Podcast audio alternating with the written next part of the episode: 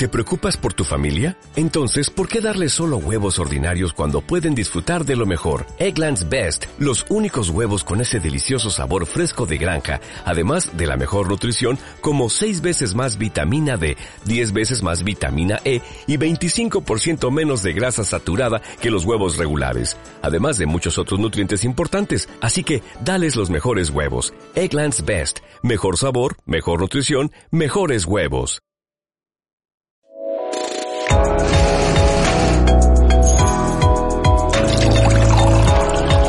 Llegó la hora de tomar una buena taza de café, acompañada de una buena conversación con amigos. Te damos la bienvenida a Café, Cultura y Cristianismo.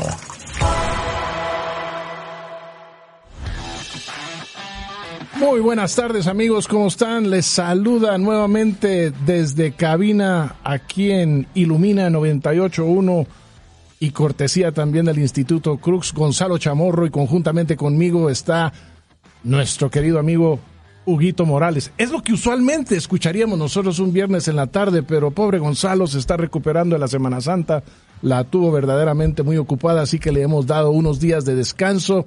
Pero qué bueno poder escucharnos nuevamente. Saludos a todos aquí que nos siguen en Guatemala, en Centroamérica, en el mundo hispanohablante. Qué bueno poder estar juntos nuevamente y esta vez me acompaña nuestro querido amigo David López. David, ¿cómo estás? ¿Cómo pasaste tu Semana Santa? ¿Qué tal, queridísimo? Yo lo voy a decir así con el título formal, Don Hugo. ¿Qué tal, estimadísimo Don Hugo?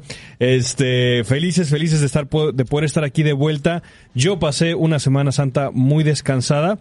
Este, también recordando eh, específicamente el servicio del domingo de resurrección eh, el, el, gran regalo que tenemos en la resurrección de Cristo. Así es. Así que feliz y contento.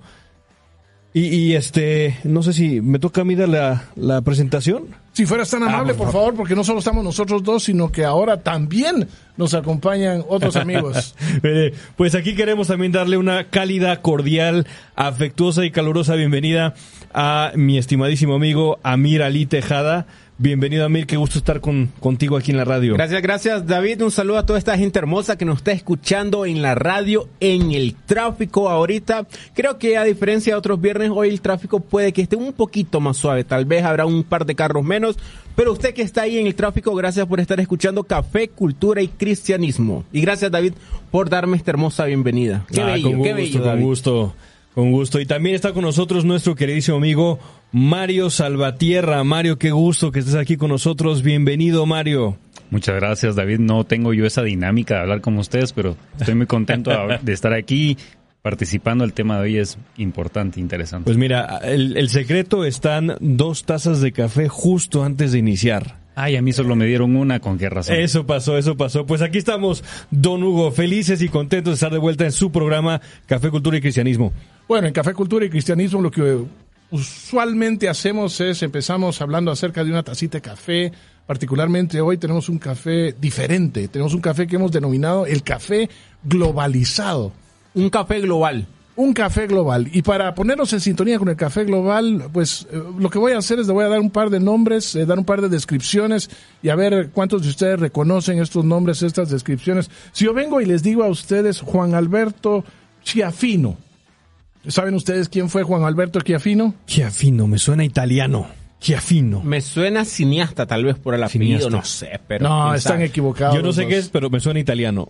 No, no, no, no, no, entonces vamos mal. Pero tal vez lo que podemos hacer es, es acercarlo un poquito más a alguien de nuestra época, porque él fue una persona que vivió allá por los años 50. Pero si estamos hablando, si yo les hablo a ustedes de alguien como Enzo Francescoli, ¿Enzo Francescoli significa algo para ustedes o no?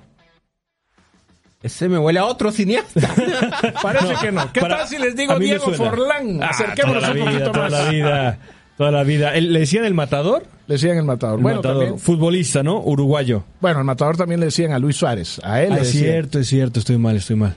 Bueno, estamos hablando acerca de Uruguay, obviamente. Cuando hablamos de eh, Juan Alberto Schiafino, que fue el primer nombre que yo vine y compartí con ustedes, estamos hablando de aquella persona que anotó el primer gol en la final de 1950, lo que se conoce como el Maracanazo, recordado como el mejor futbolista del Uruguay. Pero no es lo único que tiene el Uruguay. Cuando nosotros pensamos en Uruguay, también pensamos en cosas como el mate, pero a diferencia del mate argentino, ¿verdad? mate el mate diferente. uruguayo es un mate mucho más fuerte, es un mate que eh, se toma en un recipiente un poco más ancho, ¿verdad? Es un, nuevamente, es una bebida muy típica de aquel lugar.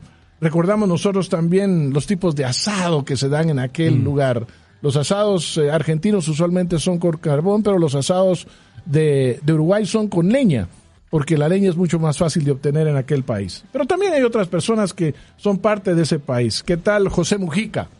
Pepe, Pepe, Pepe Mujica. Mujica. Cuando pensamos en José Mujica, a ver, ¿qué se, qué se nos viene a Un nosotros? a mente? Volkswagen. Un Un carrito, Volkswagen. una eh, cucarachita le decimos. su un- un- ¿cómo, ¿Cómo se le dice? ¿Un Beetle? No sé, tiene un nombre. El New Beetle es el, ya el reciente, ¿no? Así se leía. Pepe Mujica, sí. Bueno, y también ah, eh, cuando pensamos nosotros en Uruguay, pensamos tal vez eh, en personas como aquellos que destacaron en las letras, Mario Benedetti. Poeta.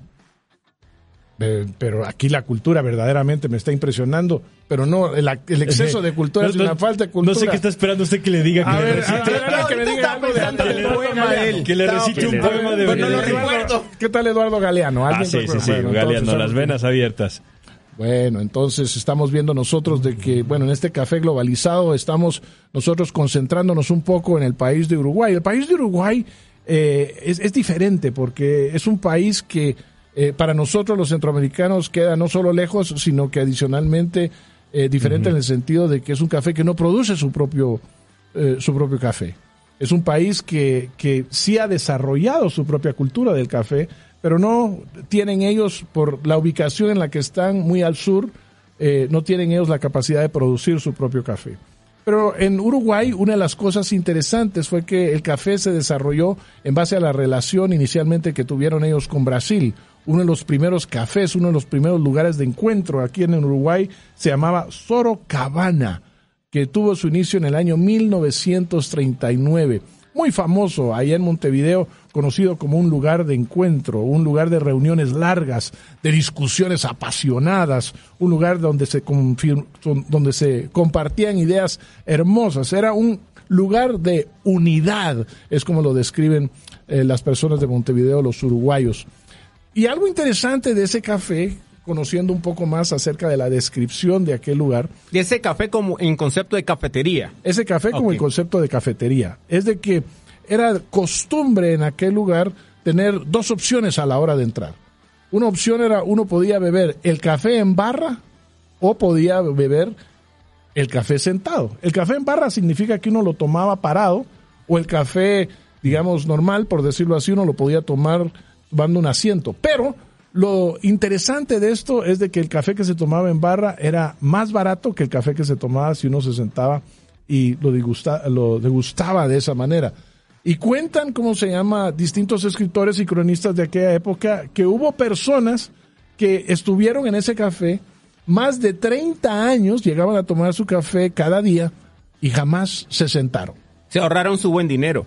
Sí. Así que si nosotros empezamos a hacer números, creo que la verdad es de que estas personas se ahorraron su buen, buena cantidad de dinero tomándose su café parados. Pero Entonces nuevamente, eso quiere decir, perdone, don Huguito, que este café que me estoy tomando ahorita sentado me hubiera costado más dinero.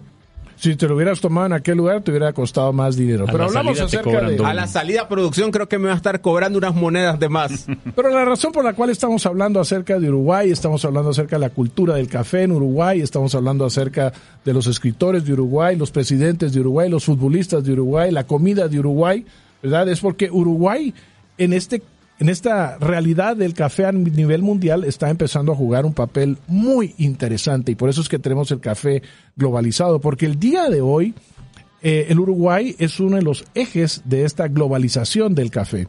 Porque en el Uruguay es un lugar donde una empresa de origen suizo puede tomar una marca que es norteamericana, puede con esa marca tostar café que viene de Colombia, de Brasil, de Perú y de otros países que sí producen café, tostarlo con un estilo italiano y luego enviarlo al resto del mundo y particularmente aquí en Centroamérica.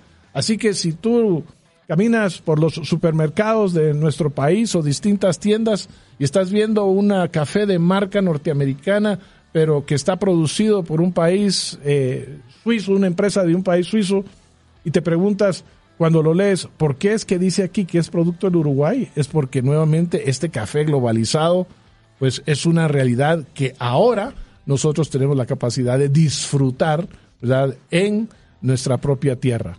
No, es, es impresionante. Solamente pensar que para empezar, eh, los granos de café vienen de la otra parte del mundo, ¿no? El de- eh, recordábamos que vienen de África, los granos de café, de ahí vienen a América, probablemente usted mencionaba eh, sembrados en Colombia, fertilizante probablemente otras partes del mundo también.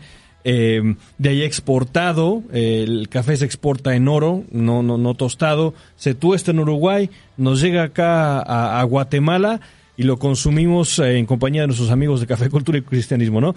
Este, en a lo largo de todo el mundo, de Guatemala, de, de- de Centroamérica, de todo el mundo. Entonces, efectivamente, como usted menciona, es, es, es interesante eso, que estamos hablando de un café uruguayo donde, donde eh, resalta que el país no es productor de café.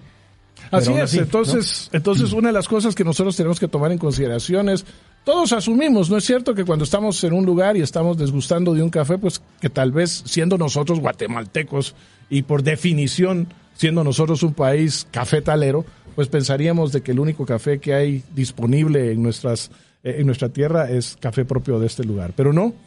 Con la globalización vemos nosotros que tenemos la oportunidad de disfrutar cafés de distintas partes del mundo eh, producido de distintas maneras que finalmente lo que hace es nos ayuda a nosotros a apreciar, ¿verdad? Lo que se dan en otras culturas, en otros lugares y a través de esto pues seguir disfrutando de un buen café. Así que ahí donde tú estás, donde vas caminando en la calle, si todavía no has pasado por tu café, te animamos a que te prepares y vayas y consigas un buen cafecito. Si estás en casa en este momento y estás preparándote para escuchar el tema de hoy, mira la bolsa, a ver de dónde es que verdaderamente viene tu café. No asumas que viene de aquí, puede ser de que venga de otra parte del mundo. Puede ser de que tenga todo ese recorrido que hemos hablado nosotros anterior, an- anteriormente y lo que queremos hacer es simplemente eh, animarte a que, a que puedas explorar tú también y conocer un poco mejor el café que tú estás degustando. Esto es Café, Cultura y Cristianismo. Regresamos en unos minutos. Café, cultura y cristianismo. Un espacio para sentir, oler y crear cultura. Ya estamos de regreso, ya estamos de vuelta aquí con usted, con su amable atención, disfrutando de una buena taza de café. Le recordamos que estamos el día de hoy disfrutando cafecito de Uruguay. Nos da mucho gusto estar en su compañía. Y el día de hoy, en este momento, queremos recordar que hay muchas personas que están comunicando con nosotros. Nos gustaría tener esa interacción con nosotros. Bueno, pero llegamos bien Mi claros. El- el café es tostado en Uruguay, pero no es café de Uruguay. Ya me quitó todo el push, don Hugo. Depende cómo se utilice el genitivo, dijo. Así es, muy bien. Muchas gracias, don Hugo, tiene toda la Por- razón. pero por lo menos una matita de café debe de existir. aclarando, En, aclarando. en algún lugar tiene que haber. es un cafecito tostado en Uruguay, tostado en Uruguay. Así que eh, figúrese usted, producido en probablemente Colombia, tostado en Uruguay y eh, de unos buenos comentarios. Amir, tenemos comentarios para acompañar el cafecito. Gracias, David. Y hablando del café globalizado, tenemos comentarios globalizados. Este programa no solo se queda en las fronteras de Guatemala. Saludamos a toda esa audiencia bella, preciosa que nos escucha fuera de la frontera y dentro de la frontera. Rosa Mesa Rivero dice, muy buenas tardes, amados. Les saludo en el amor de nuestro buen Dios. Los esperaba con un té chai latte. Así que se vale también. Un, otro, ah, se vale. Eh, Es otra forma de obtener café. Desde Chile, por cierto, nos saluda. Y también nos saluda a ver Nardita Ro- Mesa Riveros desde Chile. Y hace una pregunta, Huguito, don Dime. Hugo. Pregunta, ¿Cuál es la pregunta? Aquí estamos. ¿Cuándo invitarán a las damas? Creo que hay un reclamo por Sharon. Ah, bueno, entonces eso nos viene, eso, eso nos viene rebotando como un boomerang. Sí. Bueno, tendremos que atenderlo. Vamos a será- que- va, va- va a ser más. pro- Alguien más- sacamos de esta mesa para Así que es, esté más pronto eh, que. Sharon ahí. Ana Enríquez dice buenas tardes, Brenda Mesa, saludos hermano, ya estamos listos para un nuevo programa de Café, Cultura y Cristianismo y también agrega, qué buen equipo, saludos a Gonzalo donde esté. Ana Enríquez dice, nos recuerda a Juana de América, David Bosque, a ti que te interesa la, la literatura, dice poeta, escritor uruguayo, especialista en la lírica hispanoamericana y escribió sobre, sobre temas tan especiales como la entrega amorosa de la maternidad, la belleza física y la naturaleza. Interesante. Interesante. Gracias Ahí. por el, gracias por el dato. Desconozco, es primera vez que le escucho y así que buena oportunidad para, para conocer más de otra, de otra escritora. Y también Brenda Paz nos dice, qué alegre que el tráfico sí permitió que llegara Marito al programa. Así que te mandan saludos, Mario. Te tienen controlado, te tienen controlado. Con Sí, GPS así y están las la redes. Les mandamos saludos a todos. Mándenos su foto del café que está este, tomando y si hay algún uruguayo o una uruguaya escuchándonos, defienda, mándenos ahí un café hecho en Uruguay que nos va a dar gusto ver esas fotos. Don Huito, ¿cómo estamos para el tema de hoy? Bueno, el tema de hoy es un tema verdaderamente profundo, interesante, que nos afecta a todos. Tal vez empezamos este tema con una pregunta. La pregunta que tengo yo para ustedes y para usted que nos está escuchando también es cuando pensamos en las relaciones que nosotros mantenemos con distintas personas, ¿qué es lo que más nos cuesta? Si estamos pensando en la gente con la cual nosotros nuevamente día a día convivimos y aquellos que nosotros amamos o aquellos con los cuales nosotros trabajamos o aquellos con los cuales nosotros de alguna manera estamos siempre en intercambio, ¿qué es lo que más nos cuesta a la hora de mantener una relación saludable con ellos? A ver, ¿qué pensamos alrededor de la mesa? Este, a ver, don Mario. es que vi a Mario, vi a Mario que quería decir algo. Órale, Mario. Bueno, al, al final de cuentas todo conflicto surge de las diferencias que existen, ¿no? Y dentro de las diferencias que existen encontramos diversidad de cosas que nos pueden llegar a ofender y cuando algo nos ofende, pues lo que cuesta a veces es dis- eh, perdonar, ¿no? Esa es una cuestión. Yo, estoy- yo estoy de acuerdo. Creo que, em, digamos, al momento de uno tener una relación con otra persona, entra en un eh, contrato eh, no verbal, ¿no? O sea, en una, en una situación con la otra persona en la que existe la probabilidad y la posibilidad de lastimar y de salir lastimado, ¿no? Y en ese caso la traición, este, el engaño, eh, el quedar mal y todo eso es parte de nuestra, no sé, naturaleza, nuestra situación como humanos. Entonces ya ahí se enmarca lo que dice Mario, ¿no? Lo del perdón.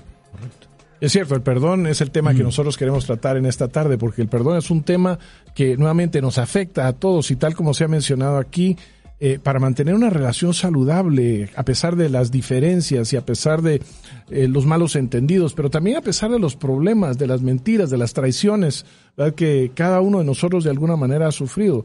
El manejo del perdón es extremadamente importante.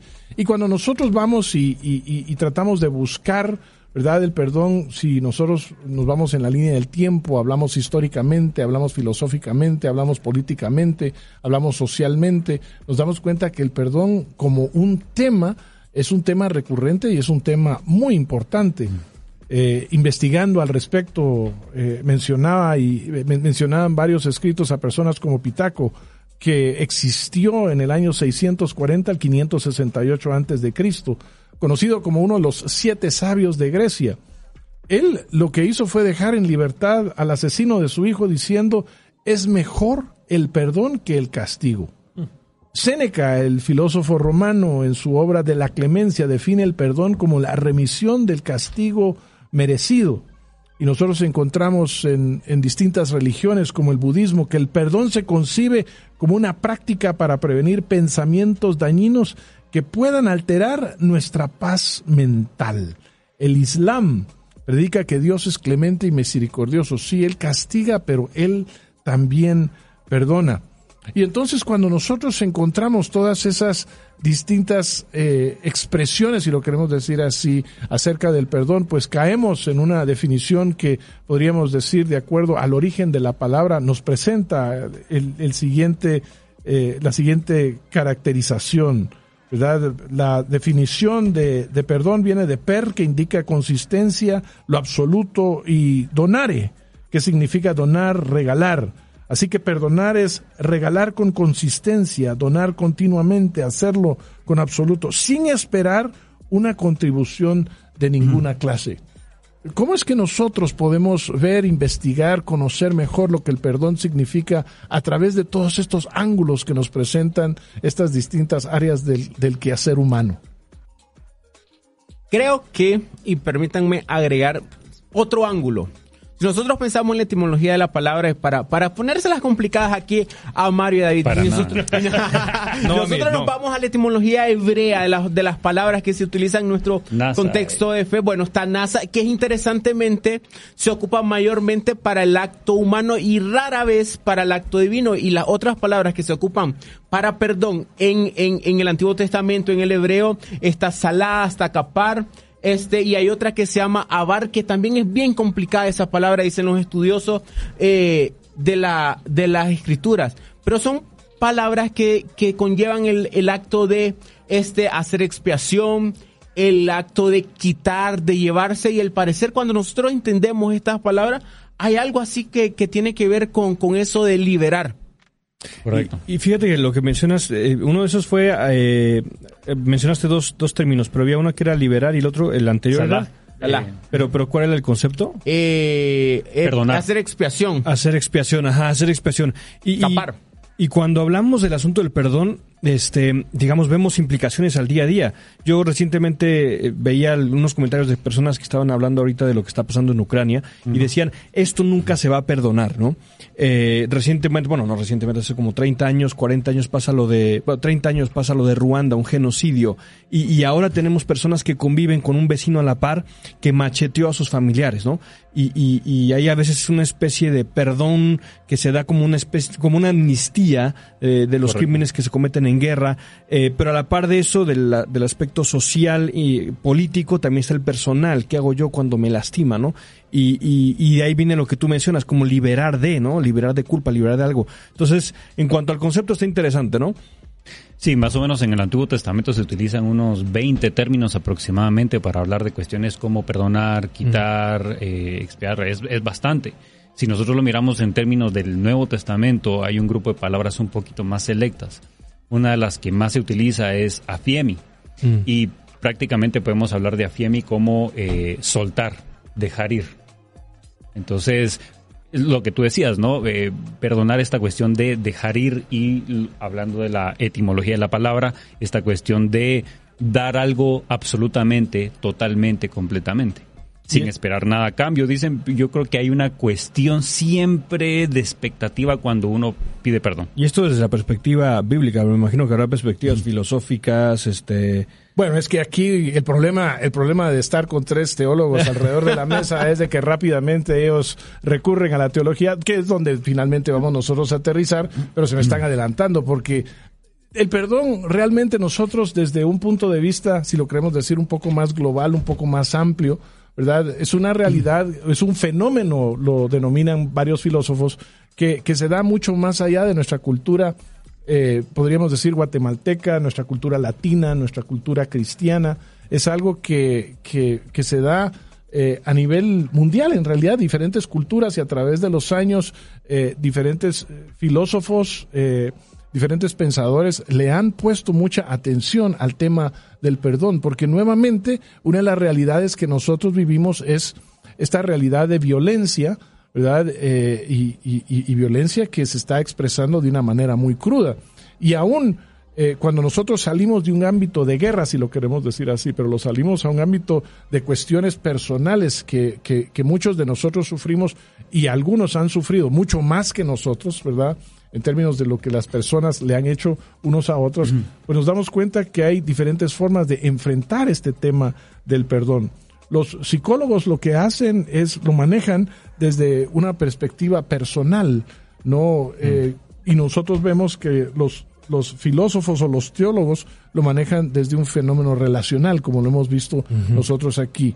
En, en Occidente, nuevamente, eh, una sociedad que eh, eleva eh, la individualidad de la persona, pues nuevamente se regresa a lo personal, pero cuando nosotros vamos a, a Oriente nos damos cuenta de que el perdón como un ejercicio colectivo es también algo muy importante. Claro. Entonces, ¿cuáles pueden ser esos ejemplos, si lo queremos decir así, aquellas personas que han trabajado este tema del perdón, eh, pero que no necesariamente lo miran desde un punto de vista bíblico? Eh, ¿a, a quién podríamos nosotros mencionar ahí?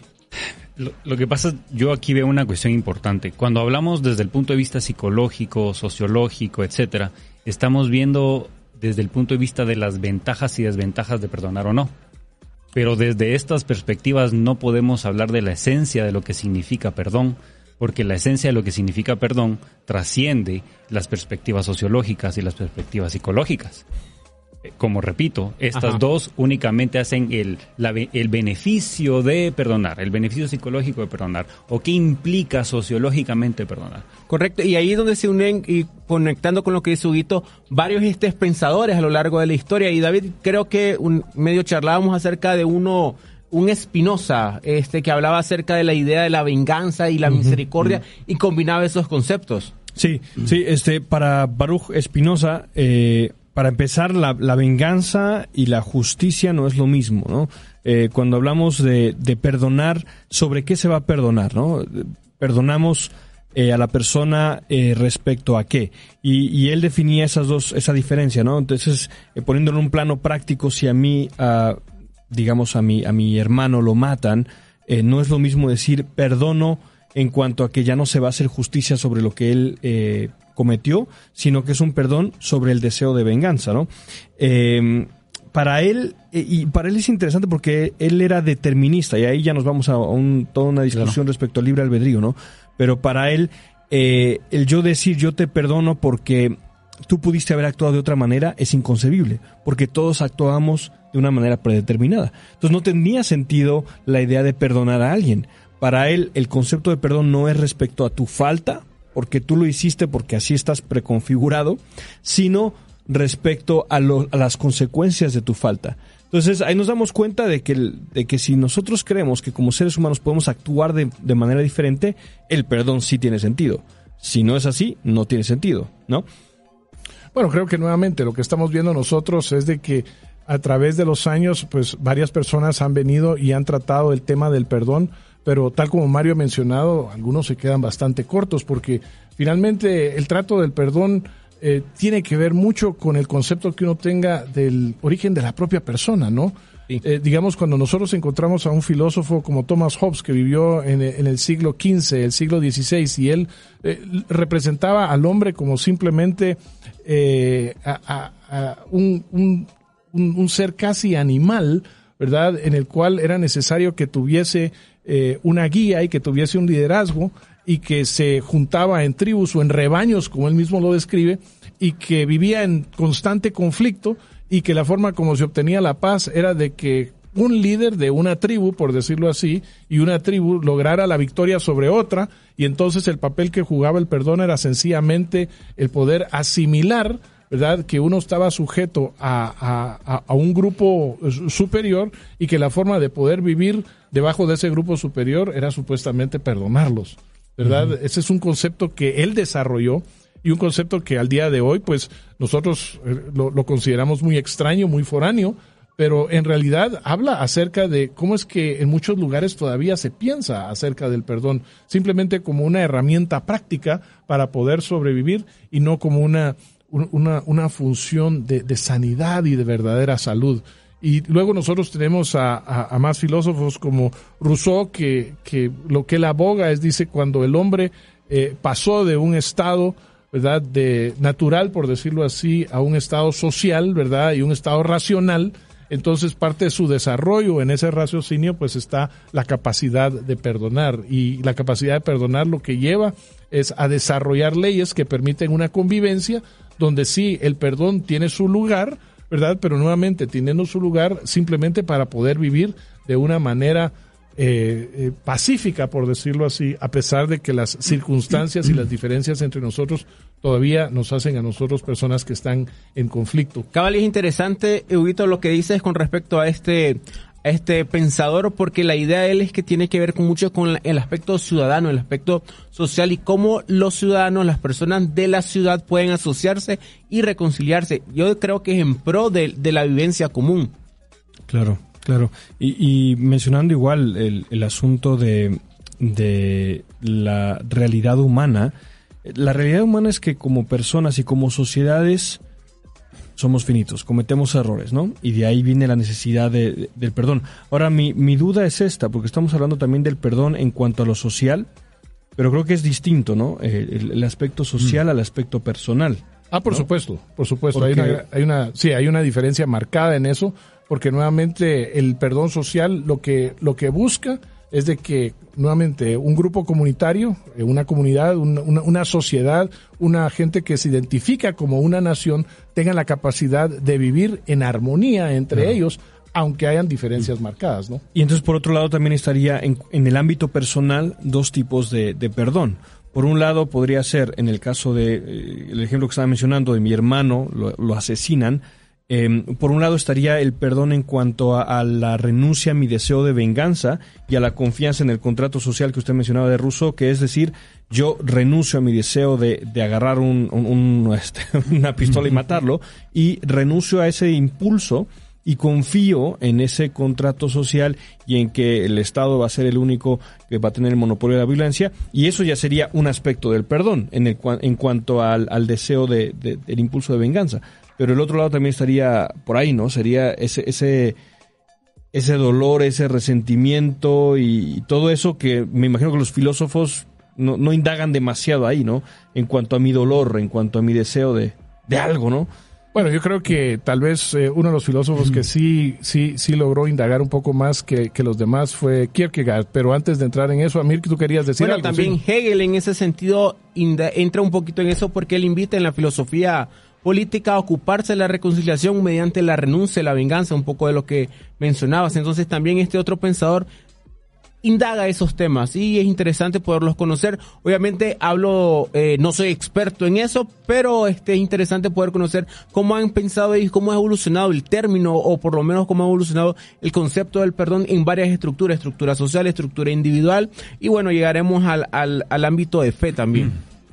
Claro, l- bueno, aquí hay algo interesante. Por ejemplo, a mí me hacen un daño y yo tengo ese sentimiento de venganza, que es lo que hemos estado hablando, yo renuncio a esta cuestión de la venganza o a esta cuestión de emitir justicia por mi propia mano.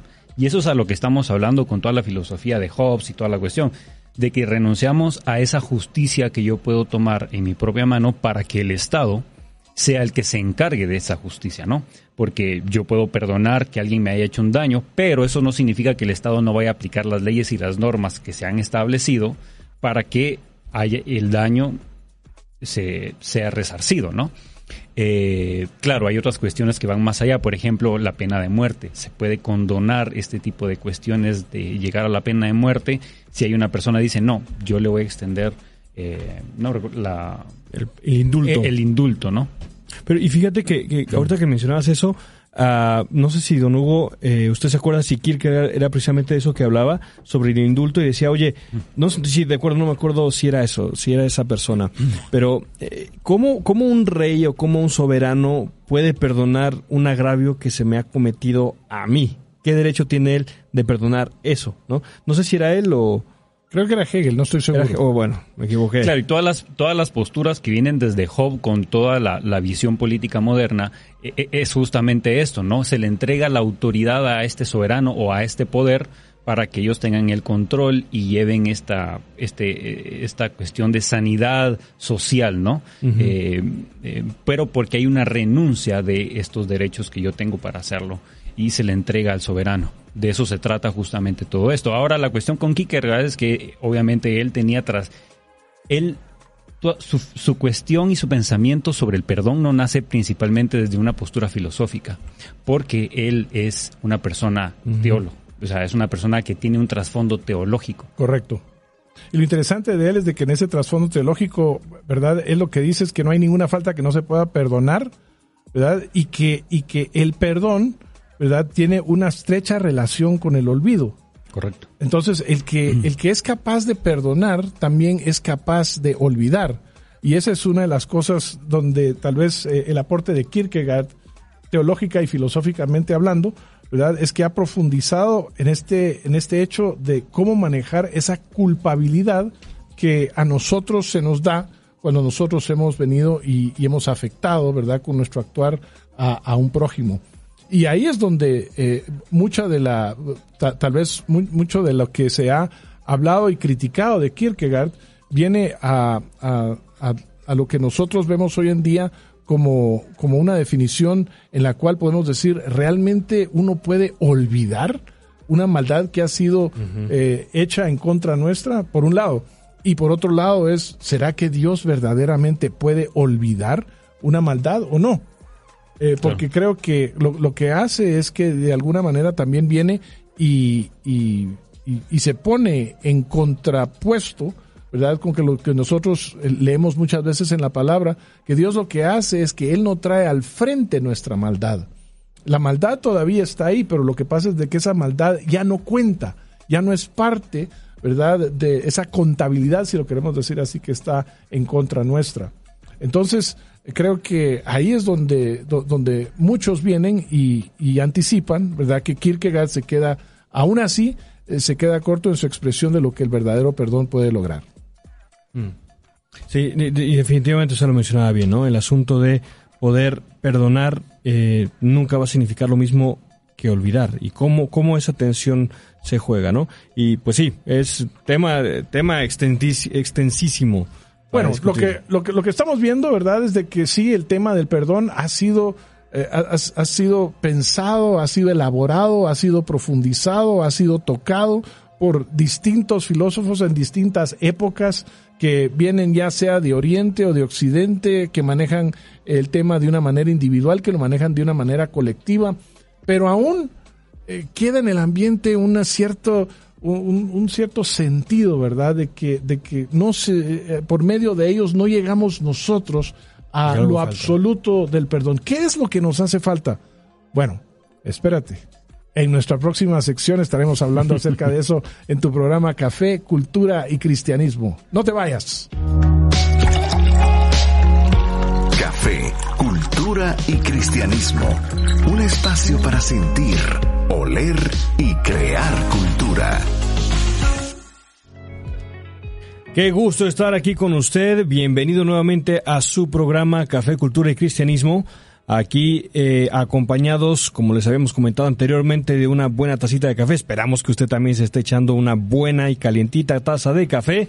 Y este, como siempre, conversando con usted, porque usted es una parte importante del programa. Amir, ¿qué comentarios, qué interacciones, qué tenemos en los comentarios. Seguimos teniendo eh, este comentarios globales de acuerdo al café que estamos probando hoy, un café global, David. Tenemos un café globalizado. Tenemos comentarios desde Managua, Nicaragua. Saludos a esta hermosa mujer que acaba de comentar, a mi mamá. Dice, saludos hermanos desde Managua. También saludamos a Sobeida López que nos saluda desde acá de Guatemala. Saludos, dice bendiciones.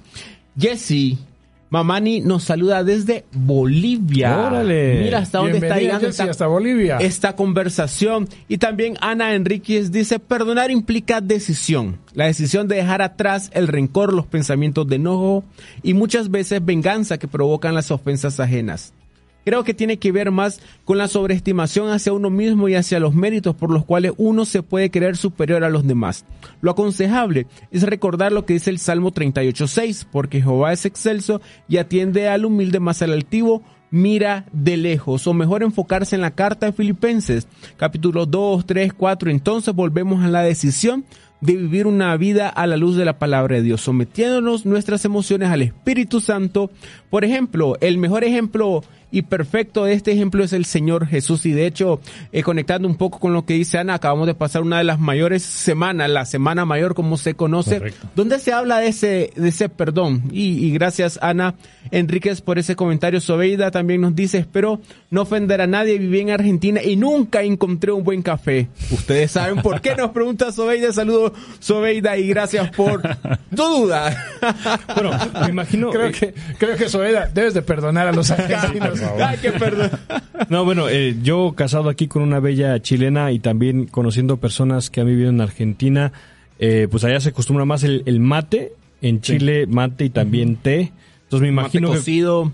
que como no hay tanta demanda, este se acostumbra a otro tipo de bebidas, ¿no? Sí, de seguro, pero es interesante lo que está haciendo Uruguay. Bueno, conectado un poco con el inicio del programa, que ellos están recolectando los buenos cafés del mundo, los están eh, retrabajando y los están mandando y nosotros estamos disfrutando una rica taza que decimos que viene de Uruguay. Le damos unos, ¿qué? 50 años y tendremos a los argentinos ya como baristas De profesionales. seguro, muy seguramente. No, creo que estamos hablando desde nuestra perspectiva aquí. Estoy seguro que en Argentina hay buen café. Yo, yo estaba, yo estaba ahí- yo estaba ahí un par de veces y la verdad es que el café en Argentina es muy bueno. Muy bueno. También, especialmente, especialmente, especialmente en la mañanita acompañado Ah, de las famosas facturas, ¿verdad? Que son los panitos que acompañan el Facturas. café de la mañana. Yo pensé que iba a decir Sí, también alfajores. No, esos alfajores argentinos son. No, les dicen facturas de manufacturas, manufacturas de pan. Son panitos, ¿verdad? Como nosotros los conocemos aquí en Centroamérica, pero en la mañana un argentino es su café y sus facturas y se acabó. Y Llegan en la mañana, me imagino, ¿no? Y, ¿Gusta su factura? No, pues ni he pedido nada. ¿no? Ay, no, hay, que- hay que contextualizarse cuando Sí, viajemos claro, por aquellos claro. lados. Danilo. O'Farry nos manda también saludos desde Managua, Nicaragua. Dice buenas tardes a todos. Guillermo González dice saludos amigos y gracias por sus comentarios. Gracias por estar en sintonía dentro y fuera de Guatemala. Y mándenos sus comentarios. ¿Qué significa perdonar para usted? Mándenos esa respuesta a esa pregunta. ¿Qué significa el perdón para usted a través de las redes sociales? Y le vamos a agradecer su interacción. Huguito, don Hugo, no sé cómo llamarle hoy. Bueno, no importa cómo me llames, pero finalmente soy el mismo. Lo que sí es, queremos entrar ya eh, a hablar y profundizar un poco más acerca del perdón. Hemos hablado acerca de estas distintas corrientes filosóficas, ¿verdad? Representadas por distintos hombres que en su momento vinieron y establecieron cómo es que el perdón podía funcionar tanto a nivel individual como a nivel colectivo.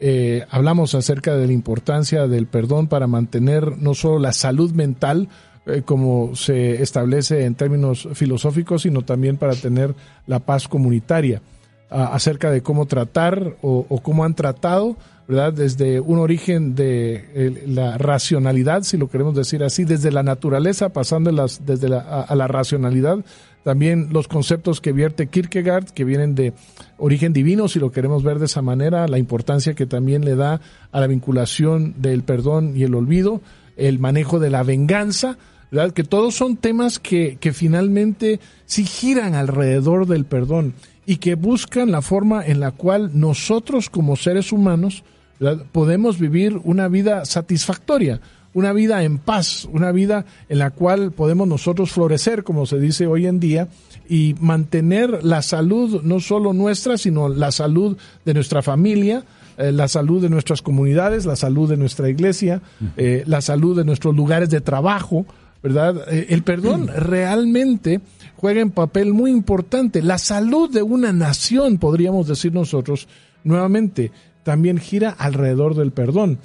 Pero, pero todas estas descripciones que nosotros de alguna manera hemos venido y compartido eh, de una forma muy somera, ¿verdad? Eh, a- aquí en este tiempo, lo que hace es, aún nos deja a nosotros con un poco de sed, aún nos deja con un poco de hambre, nos, nos deja inquietos porque pareciera ser de que no dan una solución absoluta, no dan una solución completa, redonda con respecto al tema, al tema del perdón y lo que el perdón puede lograr. Y como que hay algo dentro de nosotros que nos dice, pues todo eso está bien, pero las sociedades y las personas tienden a deteriorarse, eh, somos muy inconstantes, eh, seguimos causando dolor, seguimos eh, reaccionando de una manera violenta muchas veces.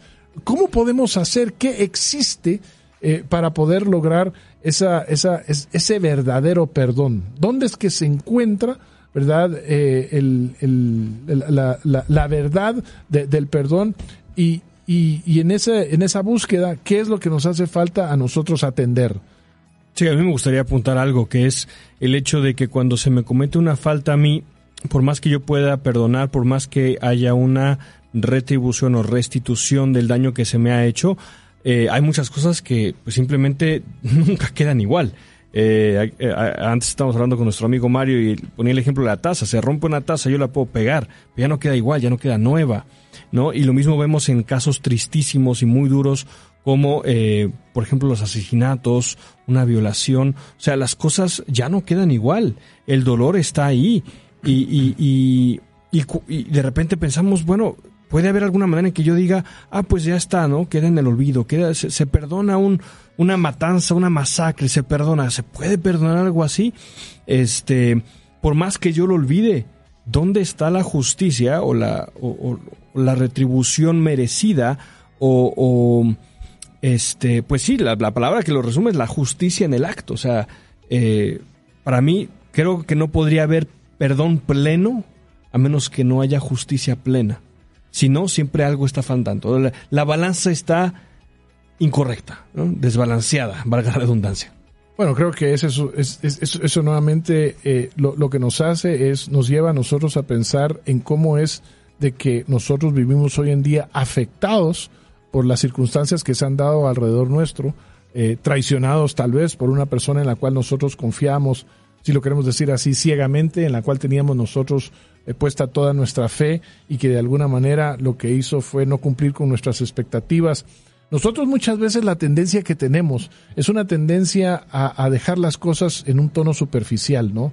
Dejarlo todo en la epidermis y no estar dispuestos a profundizar en este tema, porque si nosotros lo que hacemos es profundizamos, llegamos a encontrar que esa acción realmente a nosotros nos ha causado un dolor muy, muy profundo y adicionalmente ha hecho brotar en nuestro ser una raíz de amargura que está mucho más metida y, mucho más extendida, ¿verdad?, Eh, en nuestro corazón de lo que nosotros quisiéramos admitir. Eh, hay una frase que a mí me llama poderosamente la atención que dice, el amor no guarda registros de las ofensas, pero la amargura lleva la cuenta precisa de cada una de las faltas en contra nuestra. Y entonces, cuando, cuando vamos y, y profundizamos en eso, ¿verdad? Nos damos cuenta que sí es cierto. Eh, eh, dentro de nosotros, eh, como tú has estado diciendo, David, hay un sentido de que la justicia completa no se ha dado. Todavía nos hace falta a nosotros, ¿verdad? Ese sentido de decir, está bien, se perdona, pero ¿dónde está la justicia? ¿Cómo encontramos una respuesta a esto? Mario, ¿qué piensas? Bueno, hay una frase hablando de, de Uruguay y hablando de Mario Benedetti. Él cuando habla del perdón dice, el perdón es un puñado de sentimientos que a veces acarician el alma cuando ésta llora.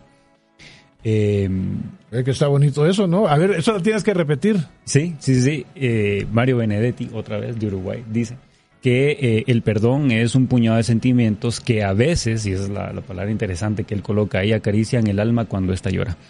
Ah, cuando nosotros hablamos acerca de, de las cuestiones del perdón, siempre está eh, a la par la cuestión de la culpa, ¿no? Eh, hay, hay una cuestión de culpa que siempre está interesante. Paul Ricoeur, eh, en su libro Memoria, Historia y Olvido, él dice la culpa está arraigada en la memoria. Y siempre va a existir esta cuestión de culpa impuesta o autoimpuesta cuando nosotros estamos recordando el daño que se nos ha hecho. Porque existe en la historia, existe en la memoria y parece ser que el olvido es la única solución, pero el problema es de que muchas veces no podemos olvidar. Siempre viene a nuestra mente esta cuestión del daño que se nos ha hecho y querramos o no, siempre hay algo que queda ahí en nosotros. Cuando estamos hablando de perdón, recordemos que estamos hablando de dar completamente, pero ¿será que cuando nosotros perdonamos estamos haciéndolo completamente? ¿Tenemos la capacidad de, de, de lo absoluto? Bueno, creo que ahí el tema nuevamente regresa a, esa, a, ese, sentido que nosotros tenemos de esa ausencia de la, justicia absoluta, ¿verdad? Que, lo que hace es traer paz a nuestro corazón, sabiendo que el mal que se nos ha hecho ha sido retribuido, si lo queremos decir así, completamente. La justicia se ha cumplido en su totalidad y no hay cuentas pendientes. Y creo que eso que tú mencionabas, David, eh, nos lleva a nosotros a, solo una persona. Digamos, eh, si nosotros lo que hacemos es evaluamos nuevamente eh, lo, lo, que, lo que hemos compartido acerca de los distintos eh, puntos de vista filosóficos, ¿verdad? O psicológicos acerca de esto, pues realmente ese ejemplo de justicia absoluta solo se cumple en una persona. Así es, definitivamente, es, es en el Dios hombre encarnado en Jesús.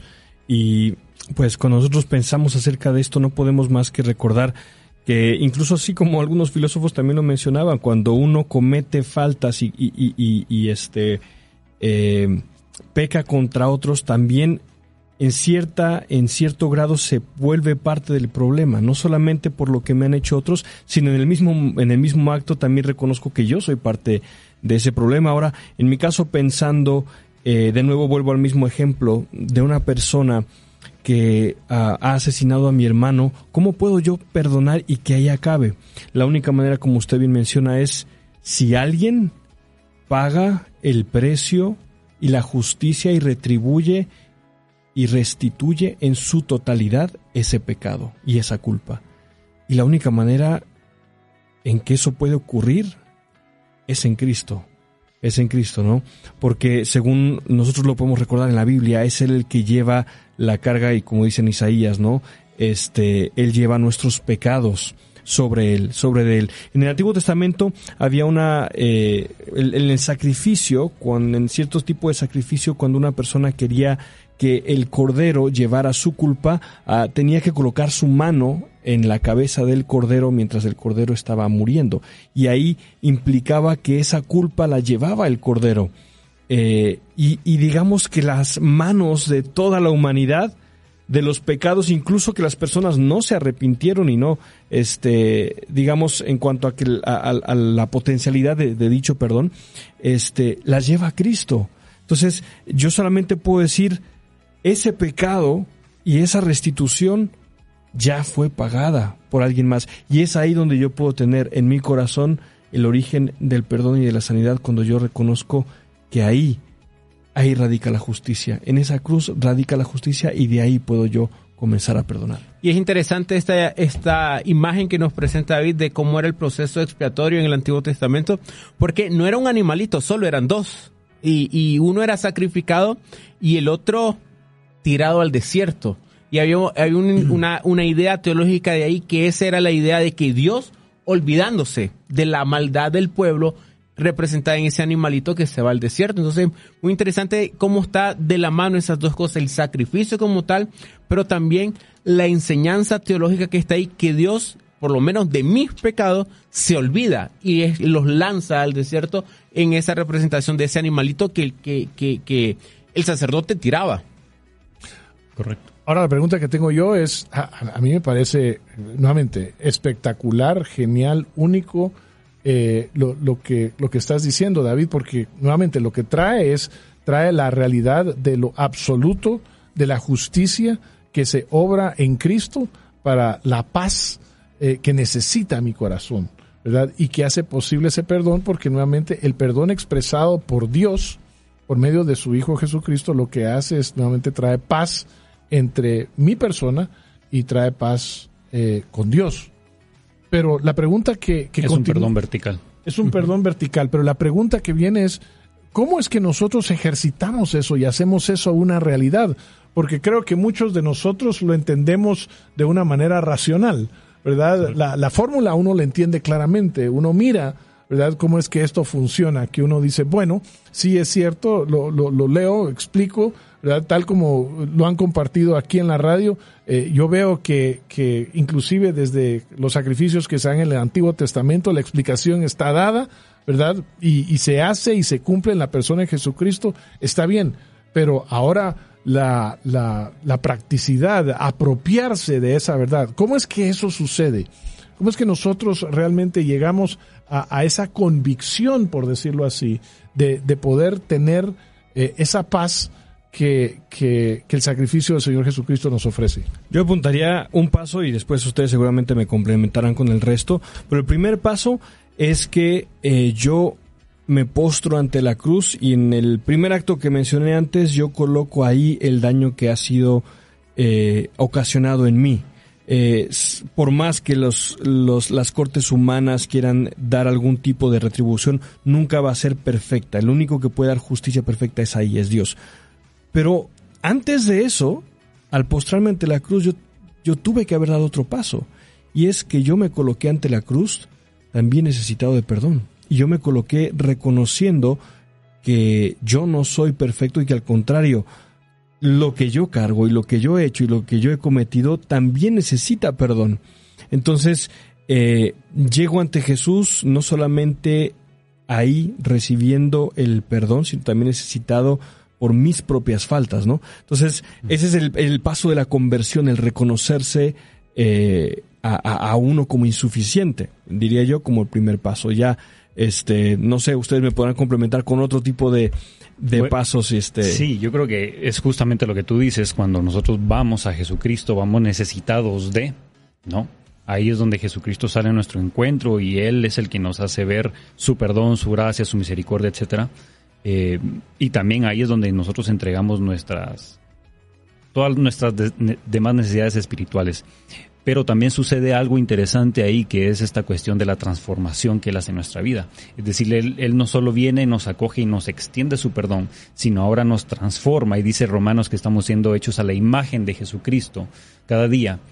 Eso quiere decir de que nosotros tenemos esa capacidad ahora de venir y perdonar y poner nuestras cargas en Jesucristo, porque hemos llegado a Él y estamos siendo transformados. Colosenses 3. Si habéis eh, eh, dice, lo voy a leer porque esta parte me gusta, Colosenses 3.1 dice, si podéis haber resucitado con Cristo, buscar las cosas de arriba, donde está Cristo sentado a la diestra de Dios. Este es el primer punto. Poned la mira en las cosas de arriba, donde está Cristo sentado a la diestra de Dios. Colosenses 3. Más adelante, Colosenses 3 dice, y así como eh, Cristo nos perdonó, ¿qué tenemos que hacer? Perdonar. También nosotros perdonar. Es decir, hay una cuestión de la capacidad que nosotros tenemos de perdonar, pero hay una cuestión deontológica, es decir, de obligación que nosotros tenemos también de perdonar a los que nos ofenden. Y es interesante lo que dices con eso, Mario, de por qué tenemos esa capacidad. Bueno, porque nos reconocemos pecadores y reconocemos también, creo que es un paso muy importante, reconocer que mi falta delante de Dios es igual que la falta que esta persona ha cometido conmigo. Porque si no, yo voy a estar muy egoísta diciendo, yo necesito, yo, esta persona necesita perdón, pero yo no. Entonces es reconocer que yo también como persona, el hecho de haber pecado delante de Dios, me pone al mismo nivel de la persona que me ha eh, cometido una falta. Y recuerdo la parábola de Mateo, este, al final de Mateo 18, de aquella, aquel que debe un poquito, va donde su amo, este, perdón, que debe un montón, va donde su amo y lo perdona, pero en el camino se encuentra aquel que le debió un par de monedas y va y lo mete a la cárcel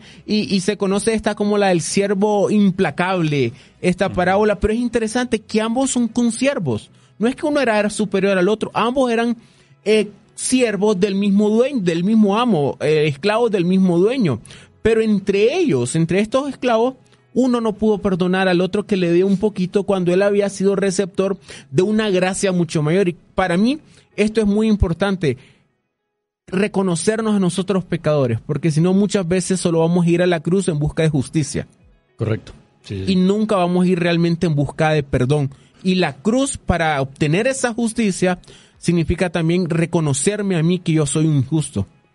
Pienso, pienso, creo que lo traigo a la mesa, capaz que no, que no estoy bien.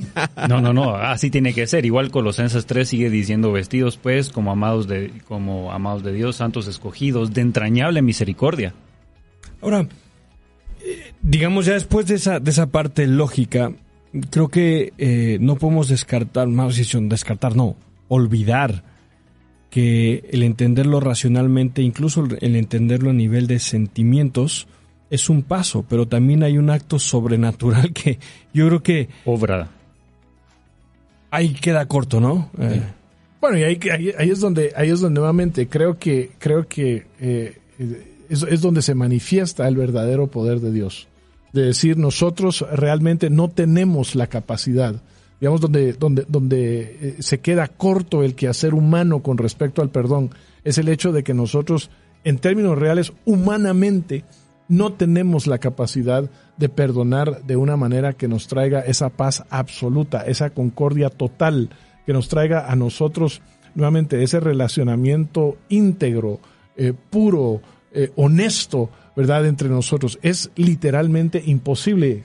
Nuevamente, lo hemos visto en, en todas estas diferentes expresiones y posibilidades que cuando uno las lee y las estudia, pues uno dice, sí, creo que pueden llegar a ser las cosas de una manera funcional, pero no las hacen perfectas.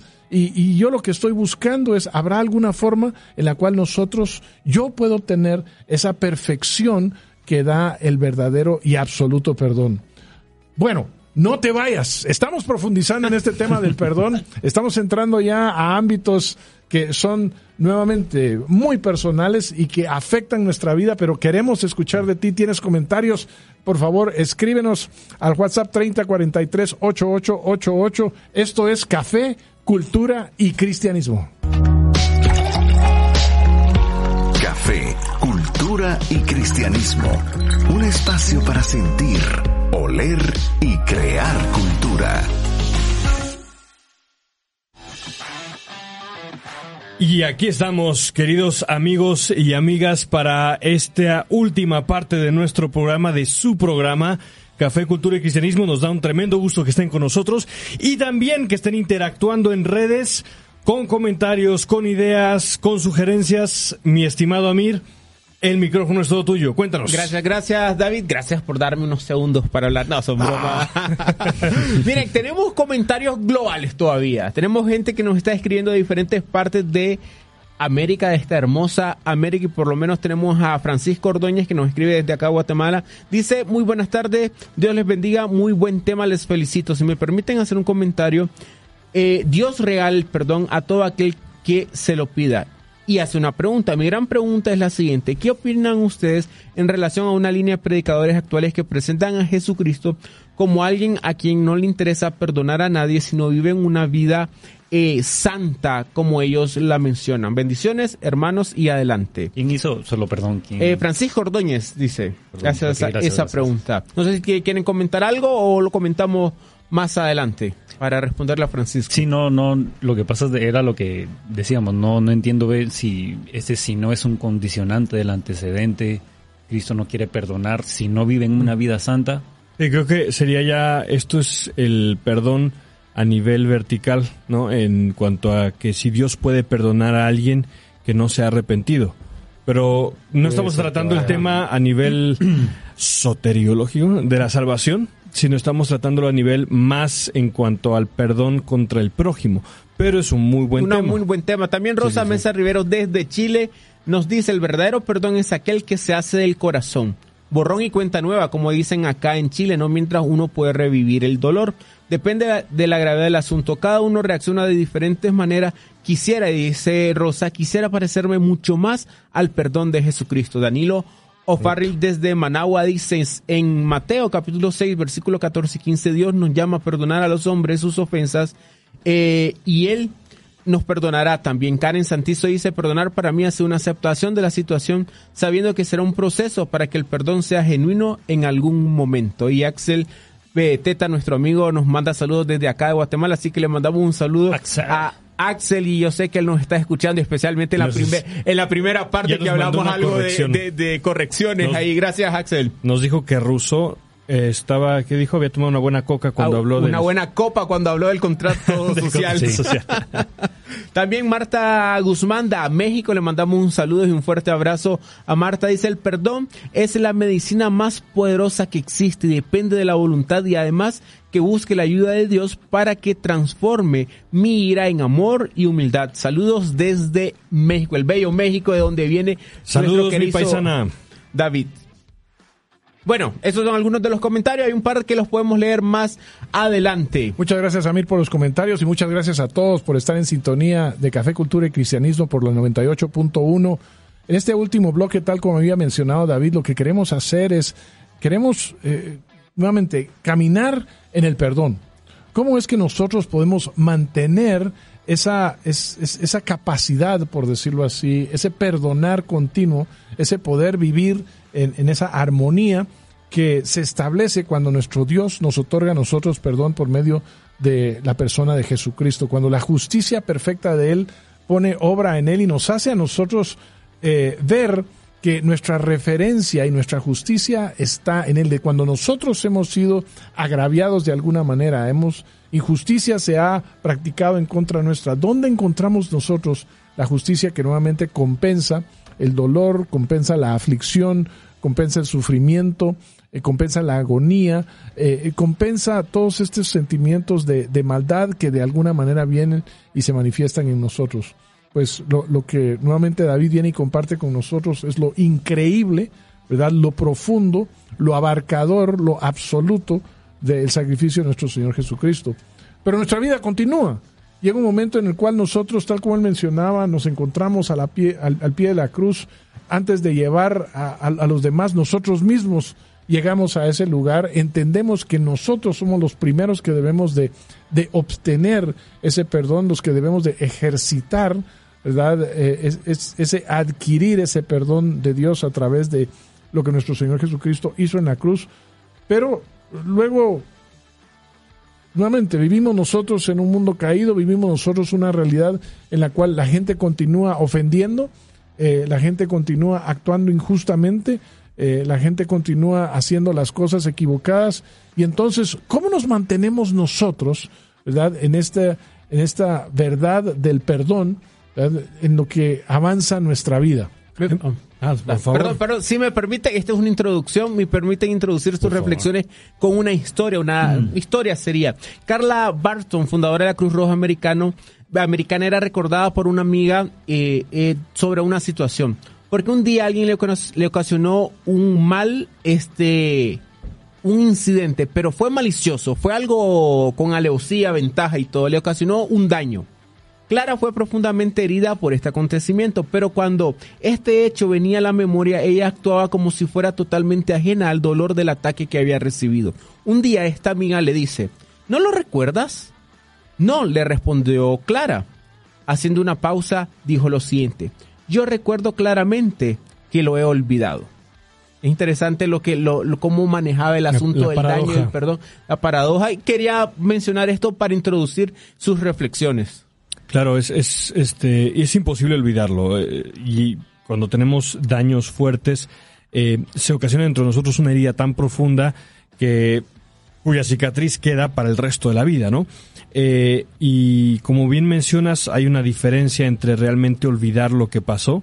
Me acuerdo que niño existía el, el, mantra de perdonar es olvidar. No, es que no, no, no, no se puede olvidar, pero sí se puede perdonar al nivel de en cuanto al, dolor y la falta intenta ser olvidado, como, como mencionaba Clara Barton. Muy bien. Y, antes de, de, este, de seguir más adelante, solamente me gustaría hacer una aclaración que creo que es muy válida porque se ha permeado en muchas iglesias la idea, eh, o en sociedades, etcétera, la idea de que el perdón es un perdón incondicional eh, que también involucra los límites. Y creo que eh, eso sí es muy claro. O sea, perdón no, no implica este, que no se colocan límites. Eh, una persona que sufre violencia en su casa perdona, pero eso no quiere decir que va a decirle al esposo, pues sí, te perdono ya, pegando. ya es la tercera vez y, y sigo aquí contigo, ¿no? Y la otra persona incluso puede abusar eh, de las creencias de ella decirle, pero Cristo te ha llamado a perdonar y ¿por qué te quieres ir de la casa? No, no,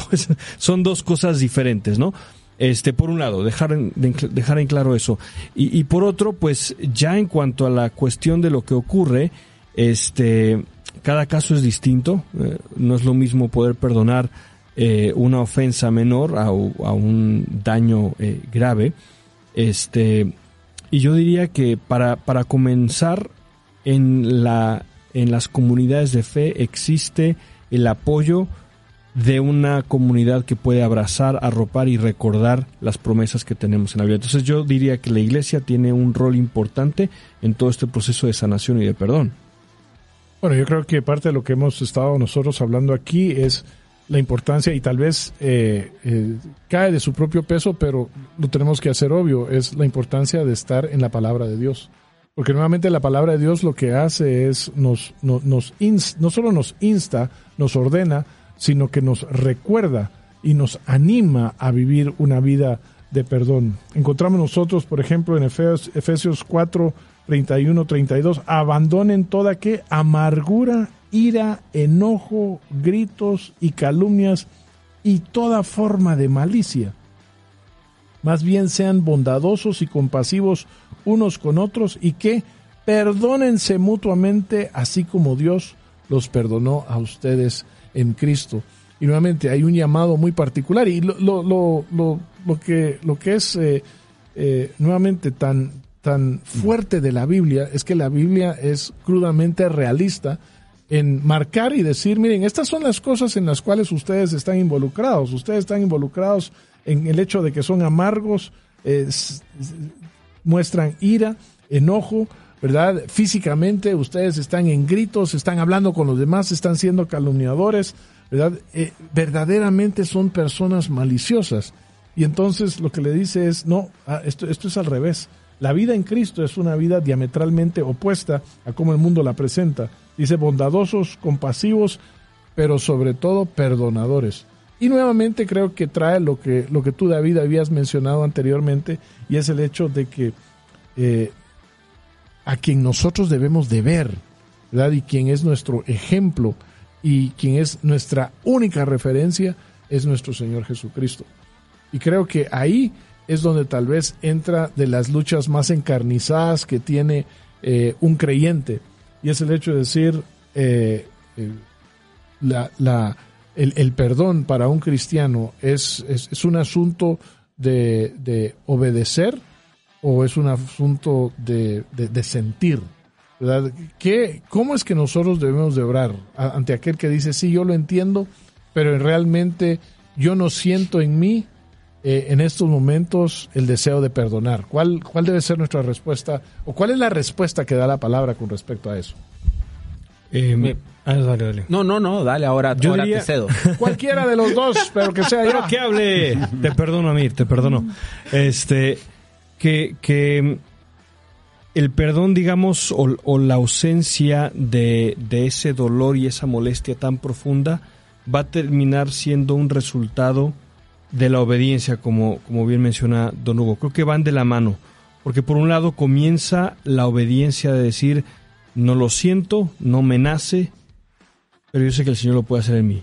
Y, y a la par de eso está el obrar del Espíritu Santo que va permitiendo que al pasar de los años termine una persona respondiendo como nos mencionaba Amir, ¿no?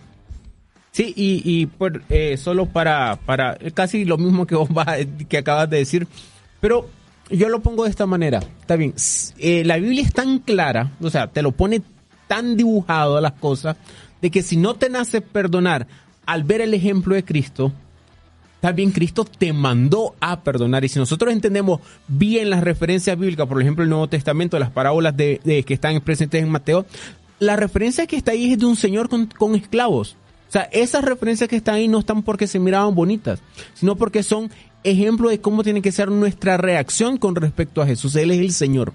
Y ese Señor, si no te nace perdonar, también te dijo, anda a perdonar. Por ejemplo, cuando eh, en Mateo 18, que Pedro le, le dice a, a Jesús, mira, ¿y cuántas veces tenemos que perdonar? Así como que Pedro sacando las cuentas, este, y Jesús ocupa una frase que se ha malinterpretado hasta 70 veces 7 y la gente que si es cantidad, que es cuántas veces, pero básicamente era una referencia popular para decir infinitamente, tenés que perdonar siempre. Entonces, si no te nace, también el Señor te manda, entendiendo que Él es el Señor y nosotros somos esclavos como tal.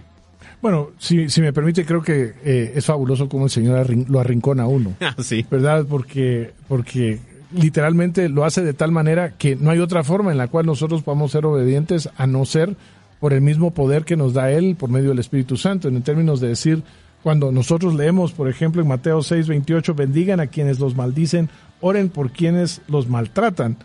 Eh, no, no, no, no, no, no, no, eso, eso, eso, eso sí está, eh, por decirlo así, es- eso no está a un paso, eso está un kilómetro más adelante de lo que yo estaría dispuesto a hacer, ¿verdad? Eh, en, en términos, en términos normales. Y entonces más adelante en Mateo 5:43, donde dice, ustedes han oído que se dijo, ama a tu prójimo y odia a tu enemigo, pero yo les digo, amen a sus enemigos y oren por quienes los persiguen. Nuevamente, eh, ¿cómo es esto posible? ¿Verdad? Eh, y, y- y eso es, es una orden que la expectativa divina es que nosotros la cumplamos. Digamos, no es, no, no es una sugerencia, no es una recomendación, no son buenas prácticas, Ajá. si lo queremos ver nosotros de esa manera, ¿verdad? Es vivir en lo imposible de Dios. Y para complicarnos, perdón, este, don Hugo, complicarnos más la situación en la imagen que estábamos Jesús, Jesús en el Sermón del Monte, Mateo redactando esa parte. Hay una parte en el Sermón del Monte donde dice, si vos te vas a, si vos vas a presentar una ofrenda y te recordás en ese momento que alguien tiene en alguien tiene algo en contra tuya, deja tu ofrenda ahí y habla de la urgencia de arreglar las cosas, de buscar el perdón. Y es interesante, no dice, deja la ofrenda y espera que vengan a pedirte perdón, no dice, deja la ofrenda y anda vos a arreglar las cosas, ve tú a arreglar las cosas. Y todavía Jesús, eh, me encantó como lo, lo dijo Huguito, nos arrincona y nos dice, no solo es por si lo sentís, no solo es de que es un mandato, sino que es algo urgente buscar el perdón. Y, y realmente creo que nosotros entendemos eso solo con la ayuda del Espíritu Santo, porque si me preguntan a mí, a mí no me gusta perdonar.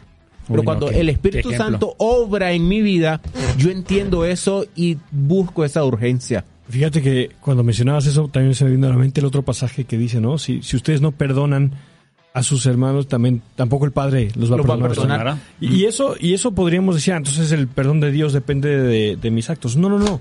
Es, en otras palabras, es que si no puedes perdonar a la otra persona es porque ni siquiera has entendido de qué trata todo el asunto de la salvación, ¿no? Bueno, esto es tan importante realmente que cuando nosotros vamos a, Lucas 11.4, ¿verdad? Donde nuestro Señor Jesucristo le está enseñando a sus discípulos a orar, parte de esa oración es perdónanos nuestros pecados porque también nosotros perdonamos a los que nos ofenden. Y creo que aquí hay una clave eh, muy, muy especial y es la clave de la oración de decir, si nosotros hemos de tener la capacidad de perdonar, nosotros tenemos que pedir, ¿verdad?, esta capacidad. Nosotros tenemos que orar de una manera en la cual reconocemos nuestra incapacidad natural, ¿verdad?, nuestra incapacidad eh, intelectual, si lo queremos poner de esa manera, las limitaciones de nuestra voluntad de perdonar de la manera como, como uno quisiera o, o tal vez no quisiera ni siquiera perdonar. Y ante eso, declarar delante de Dios que, que así como, como Él nos ha perdonado a nosotros, así nosotros eh, estamos perdonando. Y creo que esa es, eh, nuevamente, no creo, la, convicción que da la palabra es de que, es que esa disciplina de oración, eh, de perdón, lo que hace es nos da a nosotros nuevamente eh, la, la- el, el poder, por decirlo así, de nuestro Dios para, para orar, para, para perdonar, perdón. Ahora, la pregunta es, nos quedan solo un par de minutos para poder eh, terminar, como se llama, con el tema del perdón eh, en esta noche, en esta tarde. Eh, ¿Cuáles son los comentarios finales que cada uno de nosotros tiene al respecto? Quiero empezar contigo, David, luego Amir, luego Mario. Cuando vemos este tema del perdón y nuevamente tratamos de cerrarlo, ¿verdad? En, en- en este momento, ¿qué es aquello que en su corazón les dice esto es lo que es realmente importante eh, que nos podamos quedar con él? Para mí yo creo que eh, lo que habíamos mencionado anteriormente me queda con una impronta fuerte en mi mente. La razón por la cual existe justicia y existe a la par del perdón es por lo que hizo Cristo. O sea, es que la obra de él en la cruz es tan, tan rica, tan compleja, eh, nunca lo podemos agotar. Y es yendo ahí que es el origen y el cumplimiento de todo mal y el nacimiento del perdón, del perdón verdadero. Muchas gracias, David. A ver, Amir. unas preguntas de reflexión. Queremos poder dar pruebas acerca de que estamos en paz con Dios.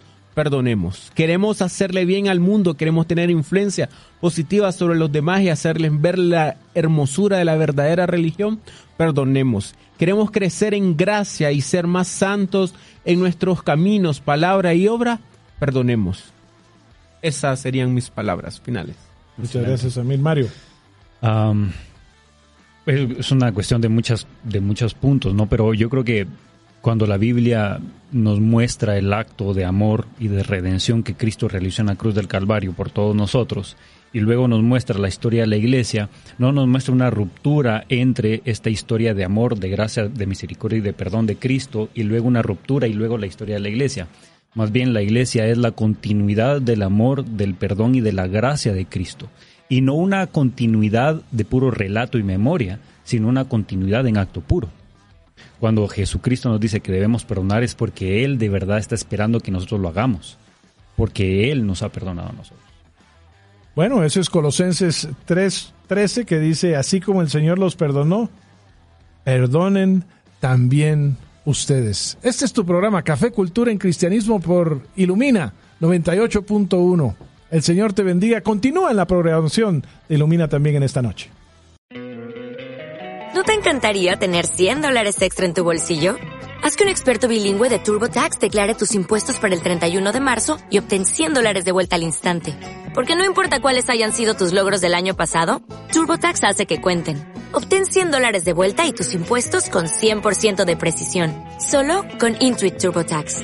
Debes declarar para el 31 de marzo. Crédito solo aplicable al costo de la presentación federal con TurboTax Full Service. Oferta sujeta a cambios o cancelación en cualquier momento.